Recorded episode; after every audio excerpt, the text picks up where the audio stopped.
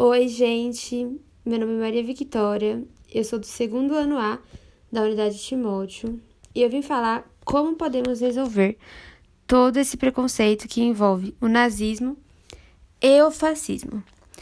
Que de alguma forma isso precisa ter um fim. Os cidadãos deveriam ter mais consciência do que estão falando ou fazendo e entenderem pequenas diferenças de pessoas tão capazes como eles. É necessário que os responsáveis expliquem desde sempre e desde o começo para suas crianças que todos são iguais e têm o mesmo direito, independente de qualquer escolha de religião, sexualidade ou raça. E as escolas deveriam mostrar mais sobre as consequências que essa superioridade inexistente traz, através de projetos escolares e entre outros a fim de acabar com as desigualdades existentes hoje em dia.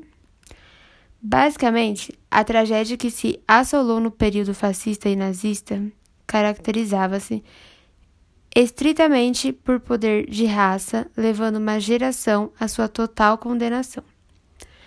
O paradigma para a solução de tais movimentos se baseia primeiramente em acreditar que todos são seres humanos perante a Deus e perante a humanidade, e que simplesmente por isso merecem o respeito de todos. A falta dessa crença em qualquer circunstância global é o que constata a destruição humana. Para resolver os problemas entre tais movimentos, era simplesmente que houvesse respeito ao próximo e muito amor à humanidade.